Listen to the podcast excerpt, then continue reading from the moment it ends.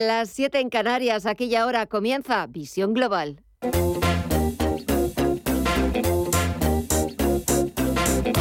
Esto es Visión Global con Gema González.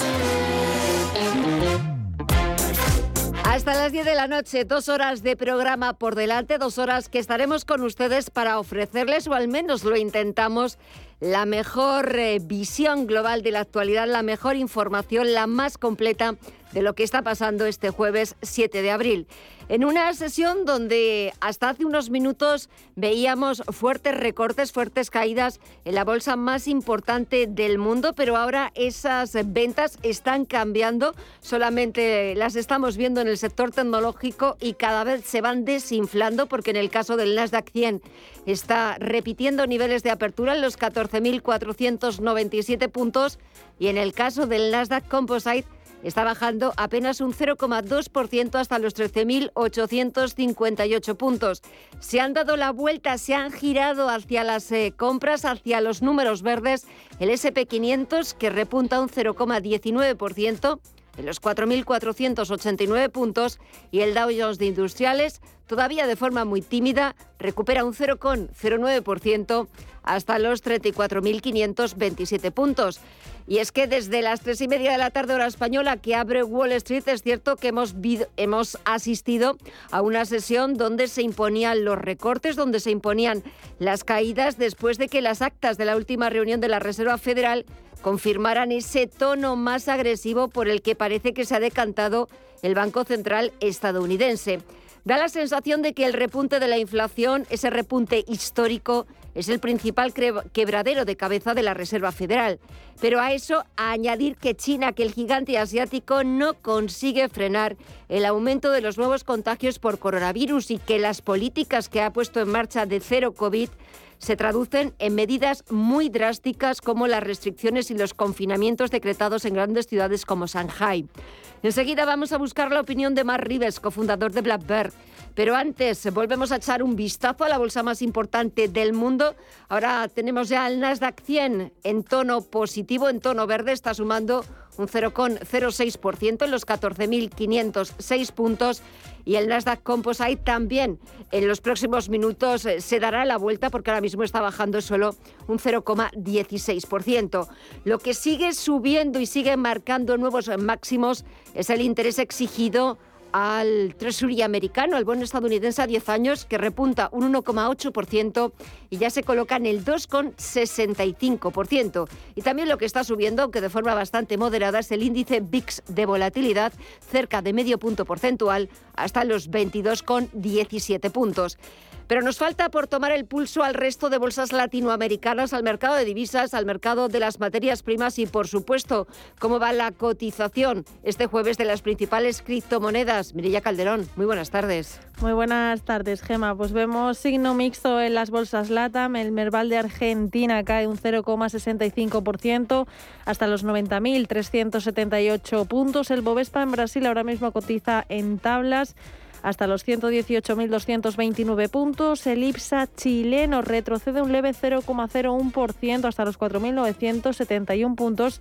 Y el IPC mexicano también cotiza con números rojos en los 55.375 puntos, retrocediendo un 0,11%. Si miramos al mercado de visas y materias primas, vemos también números rojos en el petróleo. El barril de Bren cae un 0,64% y cotiza ya en los 100 dólares el barril, el West Texas, en los 95,77 dólares cae un 0,48. El oro, por su parte, repunta un 0,66 hasta los 1.935 dólares la onza. Y en el mercado de las divisas vemos también caídas de un 0,1% en el euro y de un leve 0,02% en la libra. Por último, en el mercado de las criptos retrocede la principal moneda virtual, el Bitcoin, un 0,44% hasta los 43.656 dólares.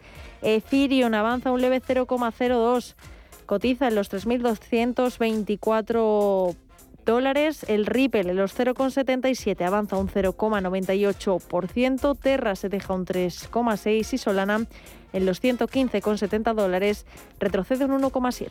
Pues así está la negociación de los principales activos. Dejamos a la principal bolsa del mundo, a Wall Street, con un tono positivo para el Dow Jones Industriales y el SP500. De momento, el sector tecnológico vive momentos de cierta volatilidad. Estaremos muy pendientes a ver qué es lo que va sucediendo en los próximos minutos, pero ahora toca actualizar toda la información en los titulares de las 8.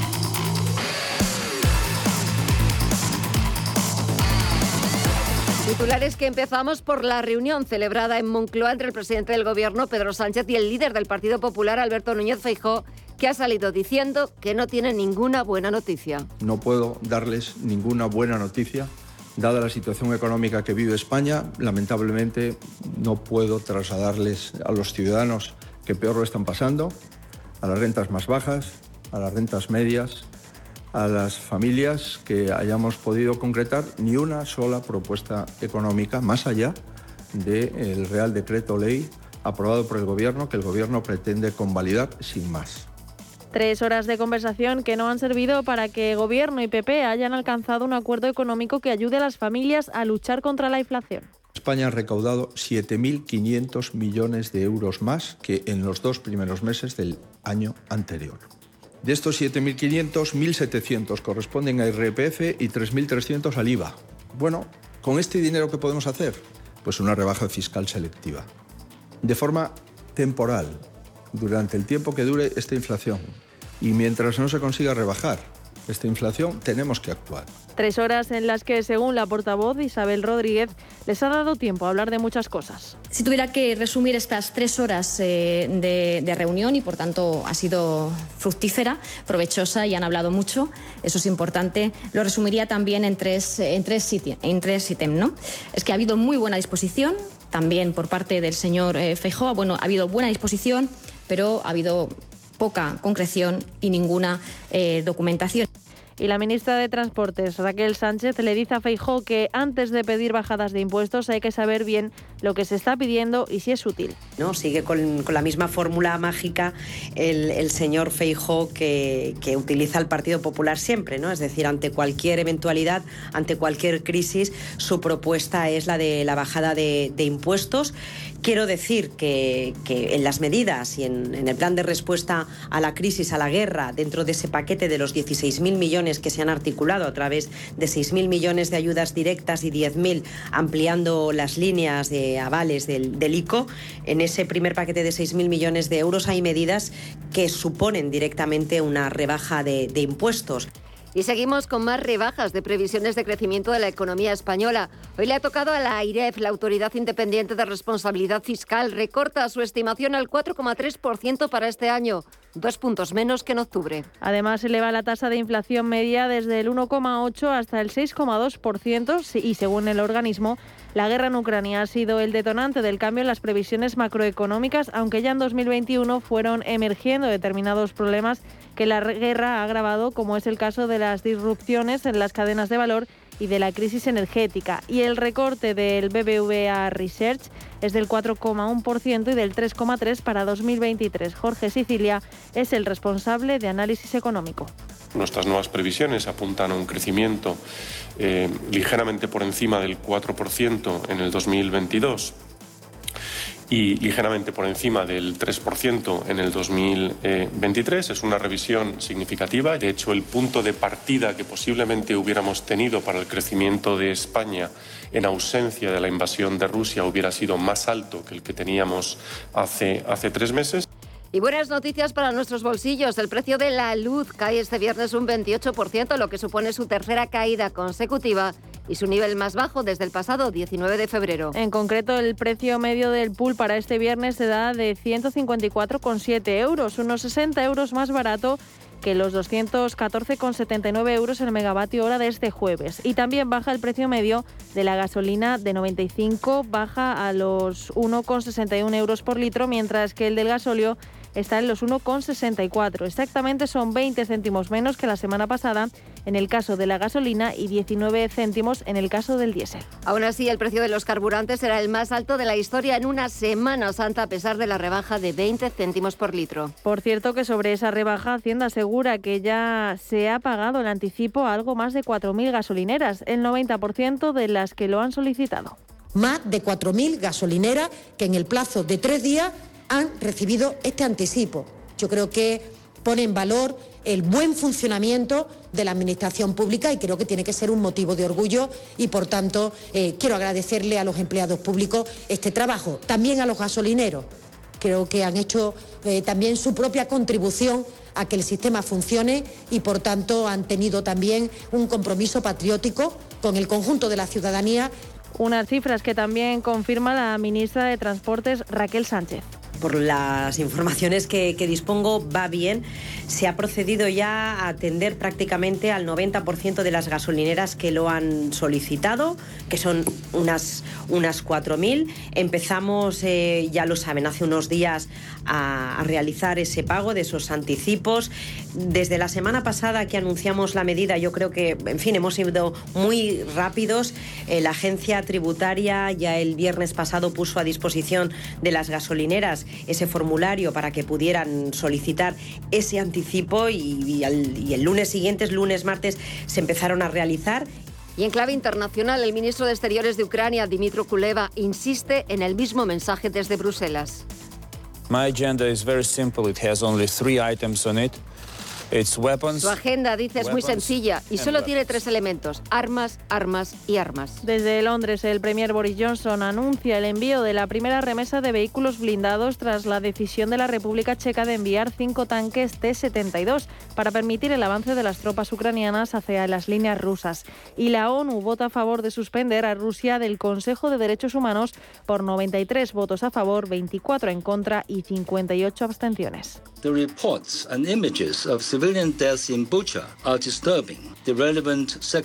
Es el representante de China ante Naciones Unidas. Dice que las imágenes de muertes de civiles en Bucha son perturbadoras, pero cualquier acusación debería basarse en hechos.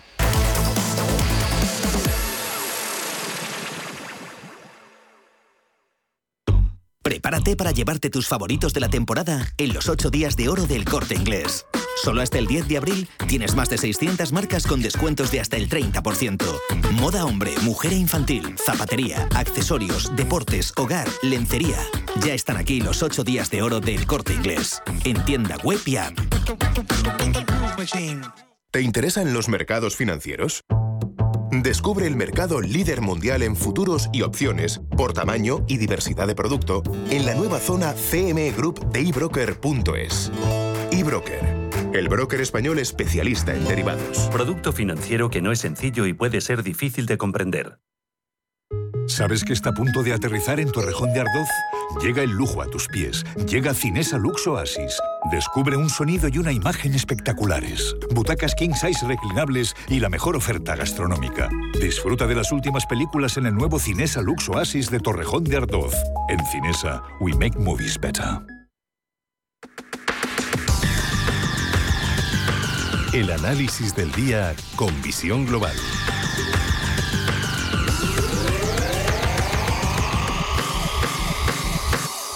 Y cuando pasan 13 minutos de las 8 de la tarde, una hora menos en la comunidad canaria, comenzamos eh, los análisis. Buscamos la opinión de los expertos y como todos los jueves nos acompaña Marc Rivesco, fundador de Blackberg. Marc, muy buenas tardes. Muy buenas tardes. Bueno, la verdad es que sí que son buenas tardes porque desde aquí, desde nuestros estudios de Velázquez, se ve todavía como el solecito sigue reflejándose en los edificios de enfrente y también parece que eh, la tarde se está, se está volviendo acalorada o soleada en la bolsa norteamericana porque estamos viendo cómo los inversores vuelven a querer entrar en el mercado, no tanto en el mercado tecnológico porque el repunte de los bonos está poniendo un poquito de freno, pero sí que, por ejemplo, en el Dow Jones Industriales o en el SP500 sí que hemos visto cómo se han girado, se han dado la vuelta y ahora se están decantando por las compras. Sigue la volatilidad, es cierto que sigue la incertidumbre.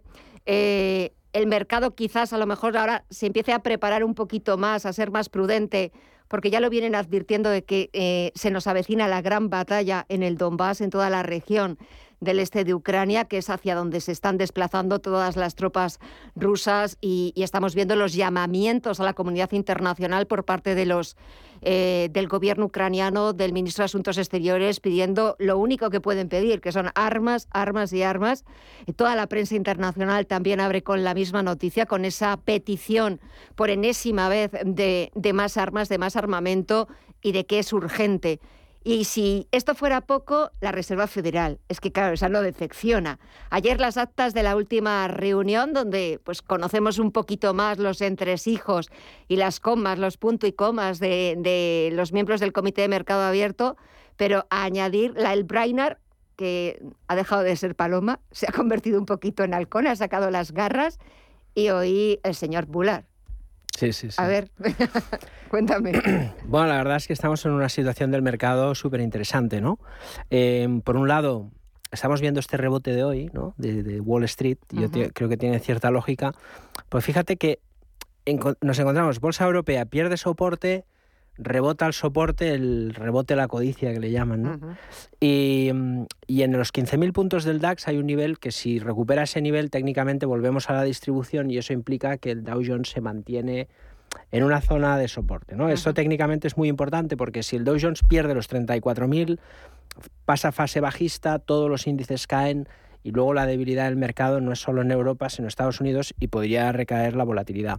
Con lo cual, lo que pasa en esta corrección que estamos viendo ahora va a definir el entorno técnico de los de las próximas semanas y no meses, ¿no? y vamos a ver si el mercado recupera y vuelve al rango o si volvemos a tener un pico de volatilidad. Yo creo que va a depender, como bien decías, un poco de, lo que pase en la zona del Donbass. Y luego, efectivamente, lo de los bancos centrales ya empieza a estar descontado. ¿no? Había alguna dudilla a ver si darían un paso atrás. Mm. Estados Unidos no lo hará. A lo mejor sí lo hace Europa. Yo creo que ahora tenemos que ver si Europa dice, bueno, eh, vamos a ser un poco más palomas, porque este aviario monetario nos va indicando muchas cosas. Pero es cierto que en Estados Unidos la afectación de la guerra es efímera, por proximidad e interés energético en Europa es más duro y a lo mejor el Banco Central da un pasito atrás, algo que afectaría negativamente a los bancos y que podría dar alas al mercado. ¿no?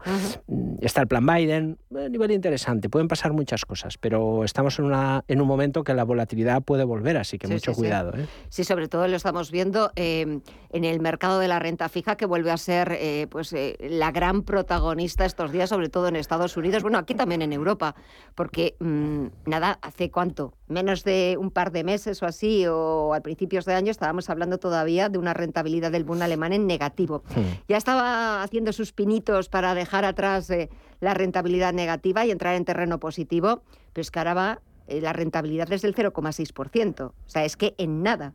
Llevamos apenas cuatro meses de 2022. Claro, es que a poco que suba la inflación, subir de 0 a 1 pues es un mundo y un 1 es muy poco realmente, ¿no? Entonces, es cierto que si la inflación está al 10%, tampoco van a subir los tipos al 1, o sea, depende de la sostenibilidad de la misma, que en principio no debería ser durante mucho tiempo, pero sí que es cierto que lo, con tal y como vemos el mercado de deuda, la bolsa se puede recuperar un poquito, volver a la distribución, pero el mejor escenario para los alcistas va a ser un proceso lateral, eh, más menos volátil y bastante aburrido como 2015 2018. El escenario más negativo es una vuelta a la volatilidad, que Wall Street pierda soportes y que esa caída que hemos visto, menos 25%, pues a lo mejor la vemos en el Dow Jones y en el SP. ¿no? Todo va a depender, insisto, de las noticias, pero no creo que sea momento para lanzarse a correr a comprar bolsa ahora. ¿eh? Vamos a ver la corrección y a partir de ahí iremos viendo. Pero el mercado sigue muy, muy vulnerable insisto, si el mercado corrige poquito y recupera el DAX los 15.000 y el Dow Jones se sujeta a los 34.000 puntos, veremos ¿no? cómo el mercado está aguantando eh, una adversidad mediática importante, una guerra, eh, la retirada de estímulos, etc.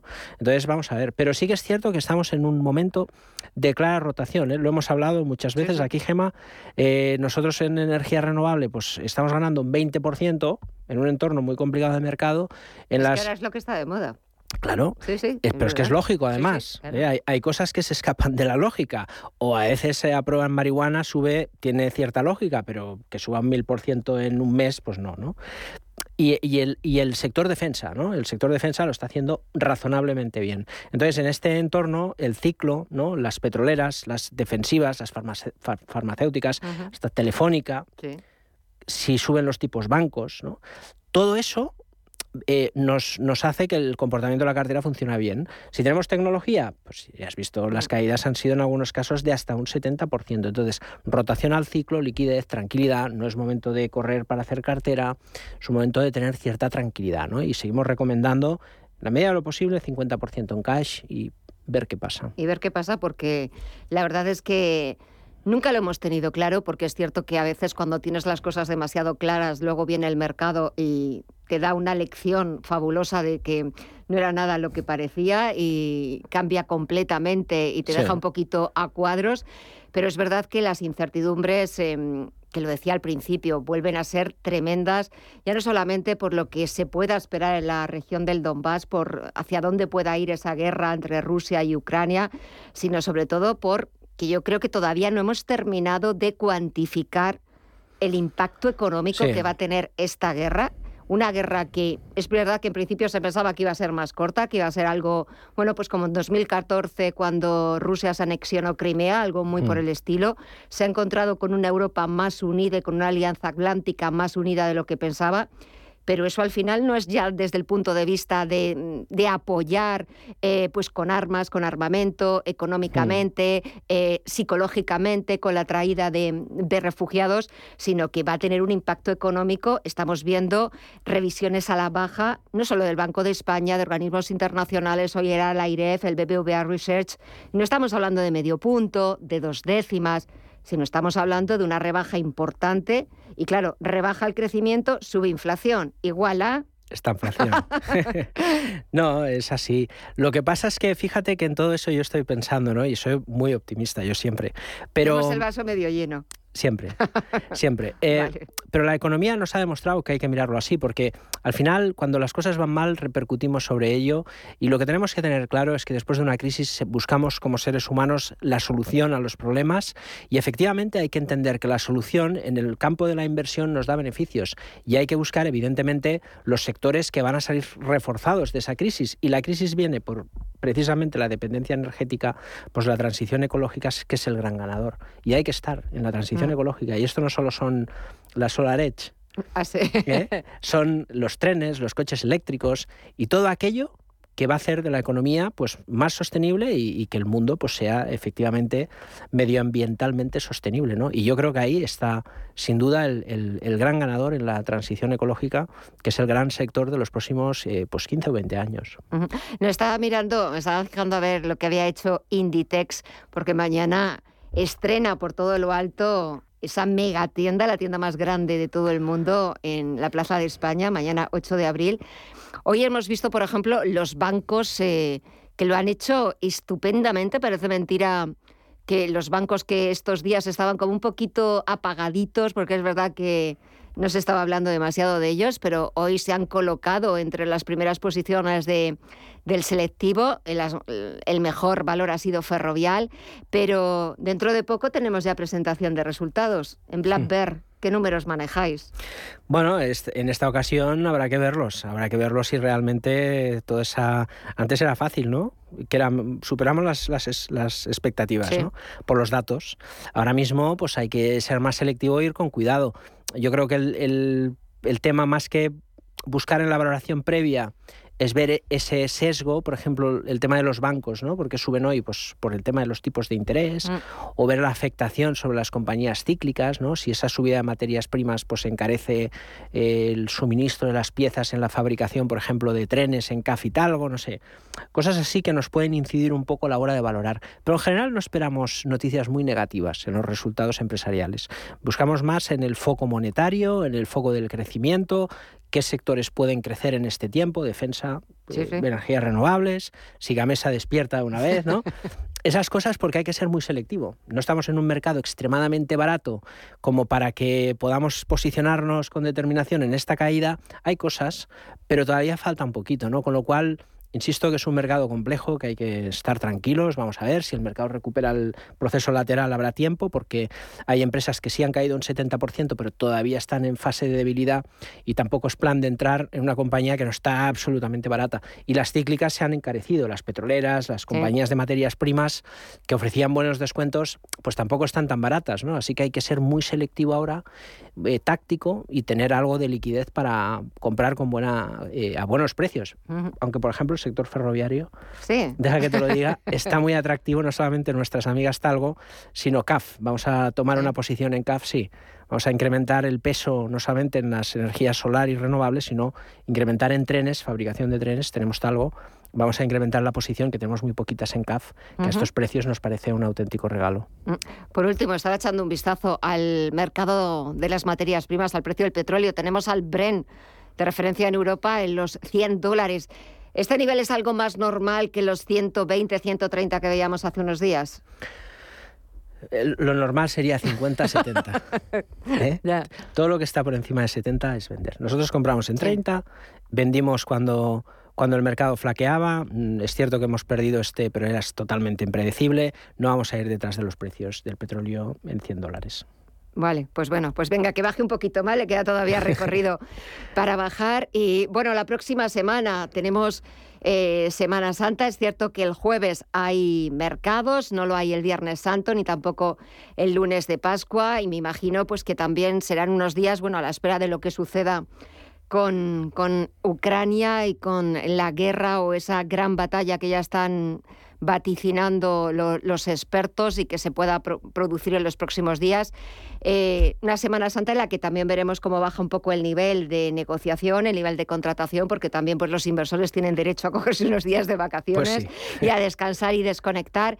Pero un poquito me imagino que vamos a seguir en la misma tónica, con mucha volatilidad y con un mm. mercado pues, eh, que veamos subidas y al día siguiente recogida de beneficios, sobre todo porque nos influye mucho no solo la cuestión geopolítica, sino también, sobre todo en Estados Unidos, las decisiones de un día sí y otro también de cualquier miembro de la Reserva Federal, como el señor Bullard, que cuando no habla, pues es que al día siguiente pues hablaba dos veces. Sí, sí, sí, estamos con entre las palomas y los halcones. Sí, sí, ya, sí, estamos, ya tenemos el, el, gallinero completo. Sí, sí, decíamos en Black Bear, ¿no? En, en, decíamos, oye, más falta un Black Bear, un halcón y una paloma, ¿no?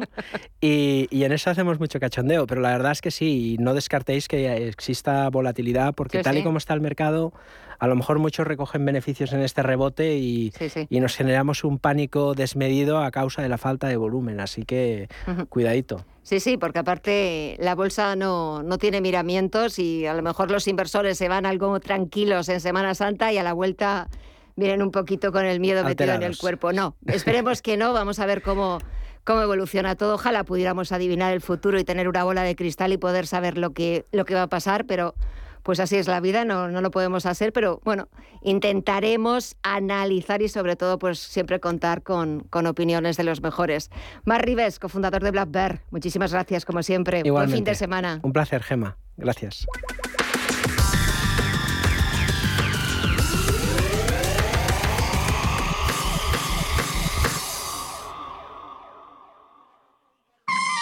Agenda en el calendario tu visita a Peñafiel y vive la pasión por la Semana Santa en el municipio ribereño, con actos solemnes tan destacados como nuestra fiesta de interés turístico nacional, la Bajada del Ángel, el domingo 17 de abril. Festividad religiosa que alberga repercusión nacional e internacional. Descarga el programa y ven a visitarnos. Toda la información en la web de turismo turismopenafiel.es.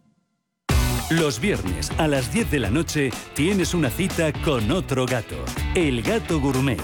Andrés Sánchez Magro presenta una guía semanal gastronómica, enológica, de restaurantes, literaria, musical, con todos aquellos ingredientes necesarios para cocinar la buena vida. El gato gourmet, los viernes a las 10 de la noche aquí, en Radio Intereconomía.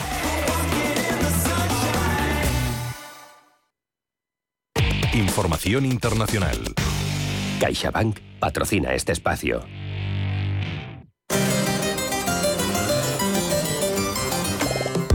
Être seul c'est difficile, et là ça fait des années. Et de juger c'est facile. Este domingo tiene lugar en Francia la primera vuelta de las elecciones presidenciales, unas elecciones que son fundamentales tanto para el propio país galo como para toda la Unión Europea. Nacionalismo populista y europeísmo liberal, esa es la gran batalla, pero por primera vez la extrema derecha parece tener posibilidades de alcanzar el Palacio del Elíseo. Nuria Llavega es profesora de OBS Business School. De acuerdo a los eh, resultados que ofrece el, Instituto Demoscópico, IFOP, eh, ganaría Macron y acto seguido vendría Le Pen. Eh, veremos si eso es cierto y además hay que contar con otro candidato de la extrema derecha que podría ser también coalición que es eh, eh, el candidato que dice que las mujeres tienen que fregar a casa y que cualquier inmigrante que venga tiene que pagar 10.000 euros para entrar en Francia. Veremos si todo eso cuaja en el electorado. Una situación que es similar a la de las elecciones de 2002 entre Chirac y Le Pen padre, cuando con casi todos los candidatos eliminados en la primera vuelta, la sociedad civil y los medios de comunicación pidieron que se votara a Jacques Chirac explícitamente o no, y gracias a ello consiguió ganar con el 82,21% de los votos gracias al apoyo masivo de la izquierda que aplicó el concepto de Frente Republicano contra el candidato del Frente Nacional no será lo mismo. Si hay algún paralelismo es que posiblemente hayan alianzas un poco antinaturales también, pero no desde luego para desbancar, al menos no en primera vuelta, a, la extrema derecha, sino más bien a recomponer piezas en un puzzle que en estos momentos está algo deslavazado.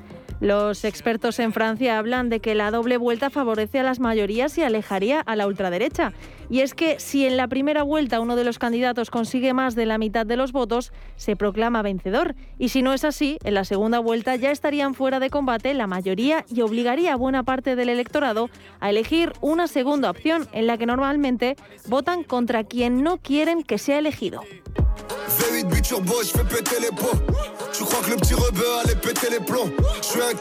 En esta primera ronda hay 12 candidatos, siendo los favoritos para esa segunda vuelta del 24 de abril los mismos que se enfrentaron hace cinco años, el actual presidente Emmanuel Macron y la líder de la ultraderecha Marine Le Pen, Nuria Llavega. ¿Es el hombre de estas elecciones? Sí, veremos si para bien o para mal, porque para bien efectivamente sería el primer reelegido por dos veces consecutivas o para mal podría ser alguien a que lo castigaran mm, o que no acabase de dar, eh, digamos, el resultado deseado, el hecho de fabricar un, candidato como aquí también se intentó crear un Macron español liberal y alejado de los eh, estereotipos eh, ortodoxos, digamos, pero últimamente ha hecho algunos movimientos y ha enfurecido a, parte del electorado. Veremos la factura que le pasa. La campaña oficial termina mañana a medianoche y los candidatos quieren apurar sus fuerzas hasta el final. Por ello, seis de los doce candidatos tienen prevista una reunión al final del día de hoy para intentar convencer a los numerosos indecisos y a un tercio de los votantes que prevén abstenerse. La abstención en estos comicios podría superar el récord de las elecciones de 2002, año en el que se elevó al 27,7%. De hecho, el último sondeo publicado por Ipsos establece que solo el 67% de los franceses está seguro de ir a votar y un 11 está casi seguro. Y además, esto habría que sumarle el papel que puedan jugar los indecisos. Y es que según la consulta de IFOP, el 23,1% de los franceses que han manifestado su intención de voto en la primera ronda declara que aún puede cambiar de opinión. Teniendo en cuenta que hay 12 candidatos, se presentaron 65, han quedado 12 y aún el rastrillo podría pasarse un poco más. Los partidos, eh, digamos, tradicionales parece que quedan atrás. Eh, Macron parece ser que volverá a ser reelegido, pero veremos con qué distancia. Y eh, todo oh, pasará por, si es que hace falta una segunda vuelta, en el sentido de que los eh, indecisos y los que se abstienen, que puede ser un buen dato de estas elecciones, puedan ver que peligra alguna cosa y entonces eso sí hagan frente común contra lo que crean que está contra sus intereses. Por estas dos razones, la indecisión de los votantes y el riesgo de una fuerte abstención, la primera vuelta puede deparar sorpresas y es que el favorito desde el inicio de la campaña, Emmanuel Macron, está en constante descenso en las encuestas con un 26% de los votos.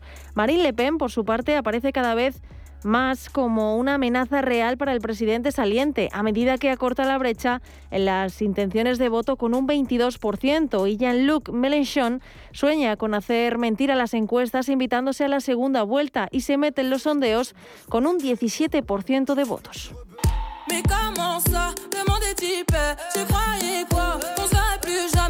Las elecciones francesas van a tener lugar en un contexto de incertidumbre económica que además está todavía marcada por la pandemia y a la que se le suma la invasión de Rusia en Ucrania, algo que ya tiene cansados a muchos franceses y que puede hacer que la derecha radical alcance sus mejores resultados en la primera vuelta de unas elecciones presidenciales, aunque eso sí, sumando los votos de dos candidatos, Marine Le Pen y Eric Zemmour. Ambos pueden superar el 30% de los votos en la primera vuelta, pero aunque ambos postulan un nacionalismo identitario que defiende recuperar la esencia tradicional francesa, tienen matices distintos.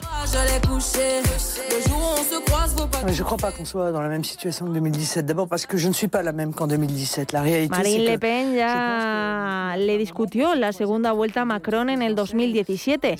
A la luz de los resultados, Agrupación Nacional fue la fuerza más votada en las europeas de 2019 y en la primera vuelta de las regionales de 2021. Y ahora es una opción política para muchos franceses. Extrémiste, là, il a raison sur ce point. Simplement, vous savez, quand il y a une énorme majorité des Français. Por su parte, Eric Zemmour, periodista y personalidad televisiva, se sitúa aún más a la derecha que Le Pen. Es crítico con el feminismo, rechaza el matrimonio homosexual y defiende el soberanismo económico. Su perfil más reaccionario, aunque se encuentra en sus posturas sobre el control de la inmigración, porque esgrime la teoría del gran reemplazo, según la cual se está incentivando la sustitución de los franceses autóctonos por inmigrantes y musulmanes. En el otro lado, la izquierda parece dividida y sin apenas esperanzas de lograr un buen resultado, y es que se incluyen hasta seis aspirantes que compiten por el espacio izquierdista. Il faut s'en référer au statut de l'ONU si mes souvenirs sont bons. Con todo, solo Jean-Luc Mélenchon tiene alguna posibilidad de colocarse en la segunda vuelta. Los sondeos le colocan en tercer lugar en esta primera vuelta gracias a su mensaje anticapitalista de rechazo a la Unión Europea y a la OTAN que enlaza con muchas de las reivindicaciones de los chalecos amarillos. Y pese a su distancia ideológica, Mélenchon comparte algunos presupuestos con la extrema derecha como el soberanismo económico y su posición en la segunda vuelta puede ser clave. Nuria Vega es profesora de OBS Business School.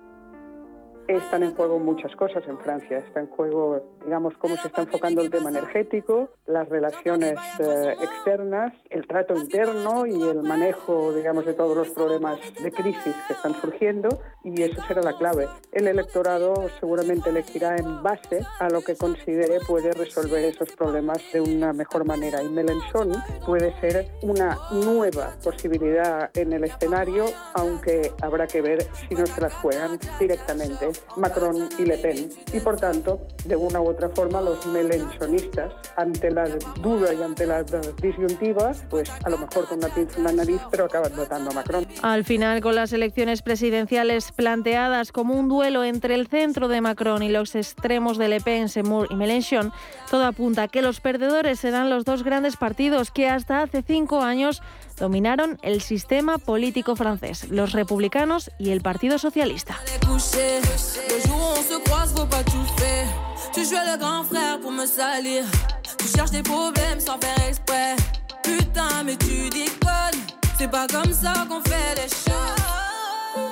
CaixaBank ha patrocinado este espacio.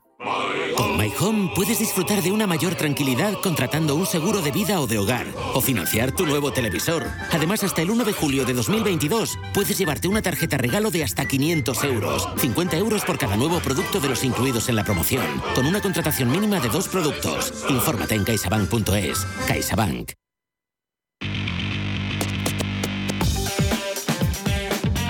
En Radio Intereconomía, Visión Global. Casi 39 minutos de las 8 de la tarde, una hora menos en la comunidad canaria, y es momento de echar un vistazo, de repasar los asuntos que están trabajando la prensa internacional. Empezamos siempre ese repaso en el Reino Unido. Allí The Times abre su edición digital con la que se anuncia como la gran batalla en la región ucraniana del Donbass. El ministro de Exteriores ucraniano, Dimitro Kuleva, insiste en que su país necesita armamento nuevo y pesado de inmediato. My agenda is very simple. It has only three items on it. Su agenda, dice, es muy sencilla y solo tiene tres mensajes. Armas, armas y armas. Es la misma información que lee en Financial Times, el diario económico. Ucrania pide más ayuda militar letal antes de la ofensiva rusa en Donbass. The Guardian, por su parte, lleva que Moscú ha sido suspendida del Consejo de Derechos Humanos de la ONU. The result of the vote is as follows. In favor, Por 93. 93 votos a favor, 58 abstenciones y 24 en contra. El diario británico también recoge las comunicaciones interceptadas por radio de soldados rusos planeando matar civiles en Ucrania. Y al otro lado del Atlántico, los principales diarios estadounidenses destacan que el Senado de Estados Unidos y la ONU votan para aislar aún más a Moscú, mientras la Unión Europea sopesa la prohibición del carbón ruso. The New York Times cuenta además que Moscú está reclutando mercenarios, combatientes sirios y nuevos reclutas para la guerra de Ucrania. León de Washington Post que Rusia ha sido expulsada del Consejo de Derechos Humanos de Naciones Unidas y The Wall Street Journal, por su parte, cuenta que Ucrania pide más armas mientras se prepara para una lucha más dura contra Rusia en la región oriental. De vuelta a la prensa europea, comprobamos que la decisión adoptada en el Consejo de Derechos Humanos de la ONU ocupa las portadas del francés Le Monde, que también sigue los últimos días de campaña antes de la primera vuelta de las elecciones presidenciales. Le Figaro lleva una encuesta realizada para el periódico por la que el 27,4% de los franceses no van a ir a votar el domingo. Dicen los expertos que se espera una fuerte abstención para la primera vuelta y el económico Leseco analiza por qué Eric Semur todavía espera demostrar que las encuestas están equivocadas. En Alemania, el Frankfurter Allgemeine vuelve al asunto de las inundaciones del pasado mes de julio que le han costado su renuncia a la ministra de Medio Ambiente que estaba de vacaciones cuando pasó la catástrofe. Y nos falta por completar este de este repaso la prensa latinoamericana. El Clarín argentino titula que con el apoyo de Argentina suspenden a Rusia del Consejo de Derechos Humanos de la ONU. El gobierno de Alberto Fernández votó a favor junto a otros 92 países, 24 en contra y 58 abstenciones. En México, el Universal sigue minuto a minuto el análisis en la Corte de la Ley Eléctrica y el brasileño Globo continúa con las polémicas declaraciones del expresidente Lul- Lula a favor del aborto. 24 horas después, dice ahora que él personalmente está en contra.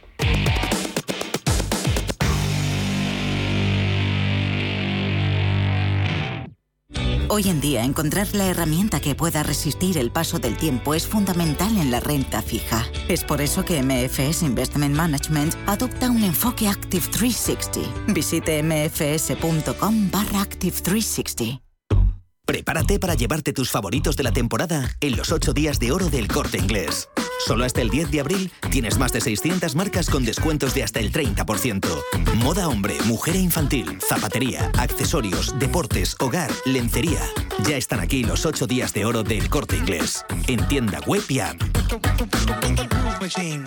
Si caminas solo, irás más rápido. Si caminas acompañado, llegarás más lejos. Luna Sevilla es su asesor patrimonial de referencia. Prestando nuestros servicios como agentes de Caser Asesores Financieros, somos una empresa con amplia experiencia profesional y una clara apuesta por la formación de calidad, la información transparente y objetiva y por el asesoramiento financiero personalizado y continuado. Si desea más información, visite lunasevilla.es o llámenos al 91 762 3442. Este año ven a vivir la Semana Santa en Benavente. Del 8 al 17 de abril, ven a vivirla en nuestras calles, en nuestros monumentos, en nuestros establecimientos hosteleros. Ven a vivirla en nuestro entorno natural y comprueba lo fácil que es llegar hasta nosotros. La Semana Santa de Benavente es para vivirla.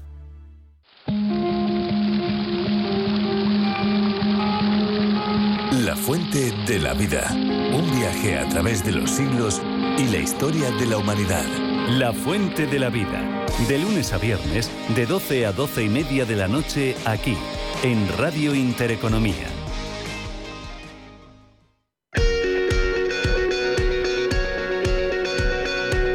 En Visión Global, la entrevista del día.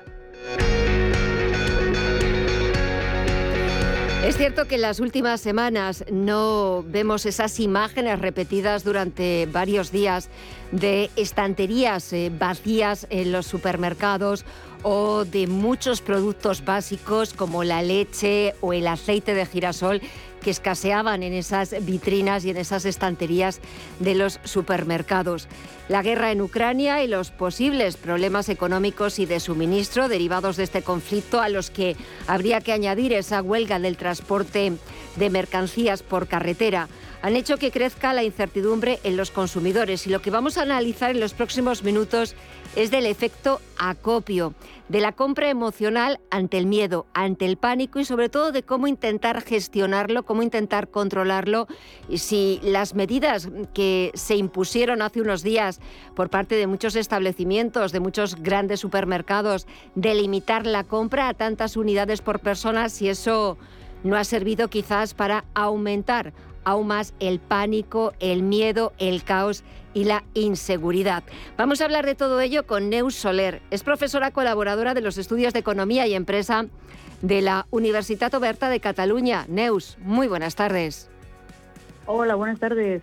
Bueno, yo creo que todo el mundo entendemos lo que es el efecto acopio, pero eh, si tuviéramos que definirlo, eh, ¿qué deberíamos entender por efecto acopio? Efecto acopio sería eh, comprar más producto del que realmente vamos a consumir eh, próximamente por eh, el hecho de pensar que ese producto escasea en las tiendas y que por lo tanto si no lo compramos ahora cuando lo necesitemos no lo vamos a encontrar o por el hecho de pensar que quizás en breve el precio de ese producto suba y por lo tanto si lo compramos antes eh, ahorraremos antes de que suba el precio. Eh, esta sensación de miedo, de pánico, de inseguridad, de hacer acopio por si surgen problemas. Eh, me imagino, Neus, que no es algo nuevo, que en épocas de crisis económica o cuando se producen situaciones que generan incertidumbre eh, porque puedan prolongarse, y lo hemos bebido eh, hace poquito tiempo con, con, la pandemia, me imagino que es cuando nos sale esa vena a los consumidores de, de hacernos con todo lo que podamos por si después no lo vamos a encontrar, ¿no? Sí, claro, es que le llamamos el efecto acopio, pero sería casi el efecto por si acaso. sí, sí. Por si acaso, exacto. Más, vale prevenir y, al final es esto, es un tipo de compra totalmente irracional, o sea, no, no tiene incluso ilógica, eh, incoherente, en el sentido de que, eh, a ver, si en un año, por ejemplo, eh, consumes X cantidad de un producto y luego resulta que en un mes o incluso en una semana compras más cantidad que lo que eh, normalmente consumes en un año, pues desde luego no, tiene ninguna lógica. Pero eh, ahí radica el, efecto acopio y este tipo de compra irracional en esta emocionalidad, en este, eh, este comportamiento compulsivo de mm, por si acaso me curo en salud. Exactamente, quería incidir precisamente en ese carácter en ese componente emocional al comprar de forma compulsiva, porque eh, igual que cuando pasó cuando el confinamiento, eh, que desapareció como por arte de magia el papel higiénico, o todos nos hicimos, nos salió la vena repostera y se acabó la harina, se acabaron eh, todo tipo de productos pues para hacer bizcochos, pasteles en casa. ahora me ha dado la sensación de que ha pasado un poco lo mismo porque te acercabas a las estanterías de los supermercados e incluso ya en algunos de ellos había carteles limitándote la compra de tal o de tal producto, del aceite de girasol, que también pues, eh, se ha puesto como muy de moda y, escaseaba, de la leche. Eh, claro, ¿cómo mm. se puede controlar? Porque claro, son emociones. Al final, el pánico, la sensación de inseguridad es muy individual, porque cada uno la siente o la de una forma pues muy subjetiva y muy distinta como la pueda sentir eh, el, el, vecino. Pero claro, ¿cómo se controla esa emoción para que no compres compulsivamente. No digo que no compres, ¿vale? Pero no hacerlo de esa manera tan compulsiva, como si no hubiera haber un mañana. Bueno, pues eh, se trata pues esto de aplicar un poco la, lógica, la racionalidad y pensar a ver realmente, eh, aunque llegue a haber eh, realmente escasez de este producto, tendremos problemas. en el caso del aceite de girasol, ¿cuántos productos sustitutivos hay, por ejemplo? O, o, cuando realmente llegue a escasear, se habrán pensado ya otras medidas, porque a ver, el, el tema del, aceite de girasol fue porque España es importadora de este producto desde Ucrania. Claro, debido al conflicto bélico, pues hay que va a escasear el aceite de girasol. Pero es que luego no nos paramos a pensar que España también es eh, un gran productor de aceite de girasol para el autoconsumo. Entonces, eh, se trata de esto, o sea, de un poco pues aplicar esta lógica de decir, bueno, hasta qué punto, o sea, el, hecho de que eh, llegue realmente a escasear nos provoca un problema. No hay productos sustitutos, no, no hay capacidad de reacción, porque al final, cuando llegue la próxima cosecha, que es cuando veremos si realmente escasea este producto o no, ya ha habido una capacidad de reacción para o bien eh, producirlo nacionalmente o bien buscar otros proveedores, si fuera el caso de que eh, no se pudiera importar de Ucrania. Entonces, eh, un poco la lógica es esta, lo que pasa es que, claro, los consumidores no, no, no vamos tan, no, no pensamos tan, tan claro. claro, entonces, bueno, pues Claro, lo que, lo que nos ocurre es que cuando perdemos esa sensación de seguridad, que es lo que ocurre también con la pandemia, o sea, cuando tú te sientes inseguro, desprotegido, eh, bueno, es que es casi un efecto de mm, casi de supervivencia, ¿no? De, oye, pues que, que, que yo no me quede sin eh, este producto que lo consumo habitualmente. Ya dejamos del por si acaso eh, a, así a esa sensación de inseguridad, de, de pues como si nos faltara eh, los alimentos más básicos para poder seguir sobreviviendo día, día tras día. Claro, al final todo es eh, pues esa falta de, seguridad, esa falta de, que también por parte de las instituciones o por parte de, los grandes eh, supermercados o de los grandes establecimientos favorezcan de alguna forma, bueno, pues o intenten aportar cierta seguridad, porque claro, mm, todo lo achacamos y es verdad que la guerra lo ha desbaratado todo, una guerra que nadie podía imaginarse eh, y mm. que está encima de nosotros. Pero claro, mm, la guerra es verdad que va a tener un impacto económico terrible que todavía no hemos sido mm. capaces de cuantificar, pero no todo viene de Ucrania. Es lo que estabas comentando ahora sobre el aceite de girasol, porque daba la sensación de que todo lo que necesitábamos para nuestro día a día, para nuestra subsistencia, todo venía de Ucrania. Y como está en guerra, pues ya, claro, ya no íbamos a poder ni tomar leche, ni, ni, ni pan, eh, ni, ni aceite. Sí, sí, eh, reaccionamos de una forma exagerada, pero es eso, es por la sensación eh, de, seguridad que necesitamos. Eh, también hay una parte de, de, reacción racional, porque, por ejemplo, pues a, nivel de precios, o sea, si, si nos están diciendo que este producto va a escasear, pues ya enseguida pensamos, uy, pues si va a escasear va a subir de precio, porque al final cuando un producto escasea y mucha gente lo mm, quiera, lo quiere, la gente está más predispuesta pues, a, pues, a pagar un poco más. entonces, claro, cuando piensas esto también es un pensamiento racional y es una reacción racional y dices, bueno, pues antes de que suba de precio, eh, lo compro eh, y, y, lo almaceno en, la despensa y así pues ahorro. Claro, esto es, una, es un efecto racional, pero después también hay esa gran parte de emocionalidad, esa gran parte de, eh, pues esto, de, de, actuar de una forma compulsiva sin realmente pararnos a pensar y luego lo que comentabais de las instituciones públicas, bueno, o el propio gobierno, mm. que a veces también son, bueno, aplican medidas pues que tampoco ayudan, o sea, ni las del propio establecimiento que limita la, la compra pues de X unidades por persona, ni la de después del gobierno sustentando eso y haciéndolo legal, porque de hecho antes de que el gobierno variara la, la normativa no era ni, ni, ni legal.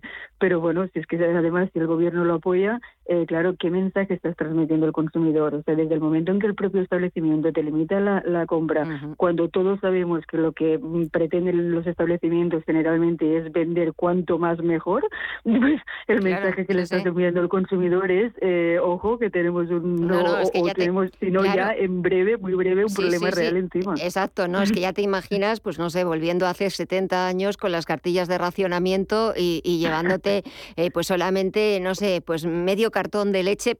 Pero luego también, Neus, está el civismo, porque me está contando una compañera que, bueno, pues esta situación que nos ha pasado, pero bueno, pues de, ella ir a comprar y dejar unos... Eh, packs de leche, pues sobre todo pues pensando en la gente que pueda venir después y, oye, pues que, pueda tener, eh, bueno, pues que, que, comprar, que muchas veces aparte de la emocionalidad, de la forma de comprar compulsivamente, de pensar que se nos va a acabar y que nos vamos a morir de hambre, también hay veces que que no impera el civismo en, la conducta de muchísima gente, porque haces acopio y al final es, pues bueno, de que me salve yo y quizás mi familia y, y, bueno, pues que los demás, pues que hayan venido antes. Sí, sí, exacto, sí, sí, que me salve yo y además eh, para quizás después ni consumir aquello porque igual se caduca antes, ¿eh? de que lo puedas consumir, pero sí, sí, está clarísimo, pero bueno, esto claro sí ya es eh, pues el, el, el, grado de solidaridad que tenga la gente y esto lo hemos vivido en la pandemia, o sea, cuando por fin nos dimos cuenta, o sea, nos tuvieron que encerrar a todos en casa para darnos cuenta de que, oye, pues nada, que en una semanita, diez, diez días de estar todos en casa encerrados, eh, cómo florecía la, la, la naturaleza, como eh, estaba todo de, de, de, hermoso, de brillante, y entonces es cuando dices, oye, pues quizás nos tendríamos que plantear cuidar el planeta, hmm. pero hasta que no llegamos a este, a este, extremo no reaccionamos. Bueno, claro, esto ya es la, la motivación humana ¿no? que, que, hmm. tenga cada uno y el, y el hecho pues de querer pensar de una forma eh, comunitaria y solidaria o pensar individualmente. Aquí sí que ya, pues lo que comentabas tú es de cada uno, pues cada uno con su conciencia, ¿no? Exactamente, cada uno allá con su con su conciencia y, y,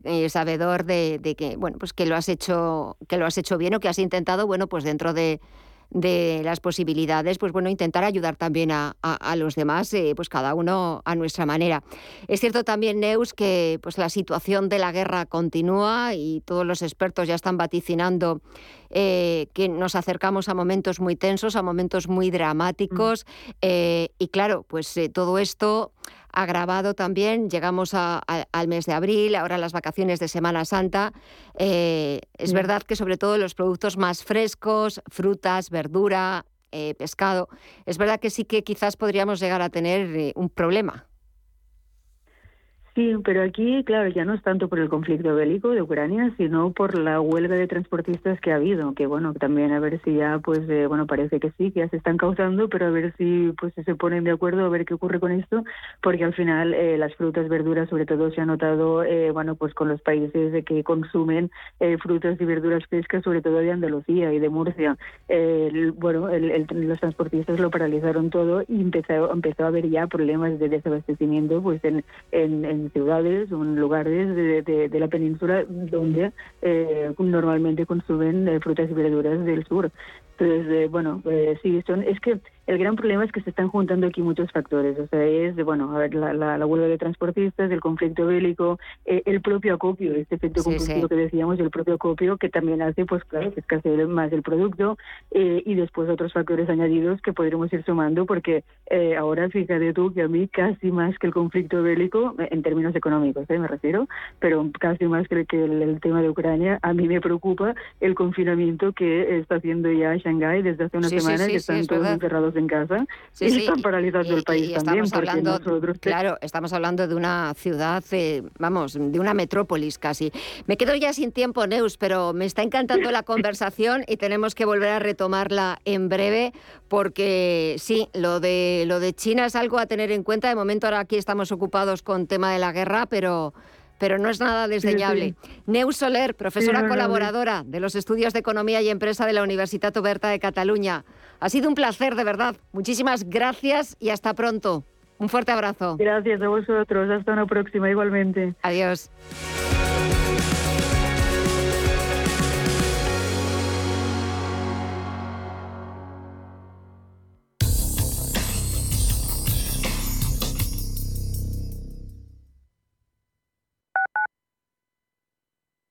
¿Sabía usted que unos pies con problemas pueden paralizar nuestro ritmo de vida? Le proponemos una solución indolora, con una mínima incisión y con anestesia local aplicando las técnicas más avanzadas en cirugía del pie. Clínica Jiménez, calle Alcalá 378. Diagnóstico gratuito 91 367 0071.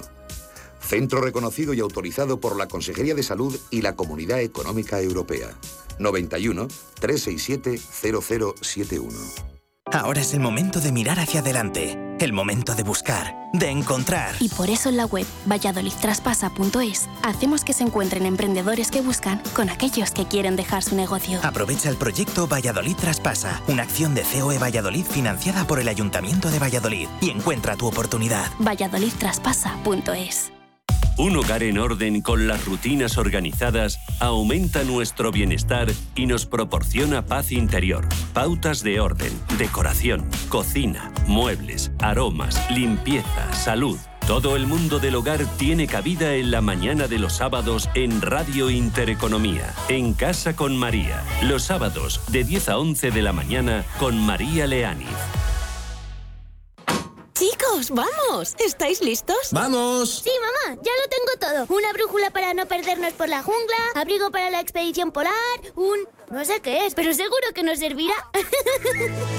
Acércate a la naturaleza, ven a Faunia y prepárate para vivir el mejor plan de la temporada. Compra online en faunia.es. Hola, soy Rafa Jiménez, presento a media sesión en Radio Intereconomía. A media sesión, para resumir esas mañanas que dan tanto de sí. De una forma amable y donde abrimos el abanico de la información. De 12 a 2 del mediodía en Radio Intereconomía. Di que nos escuchas.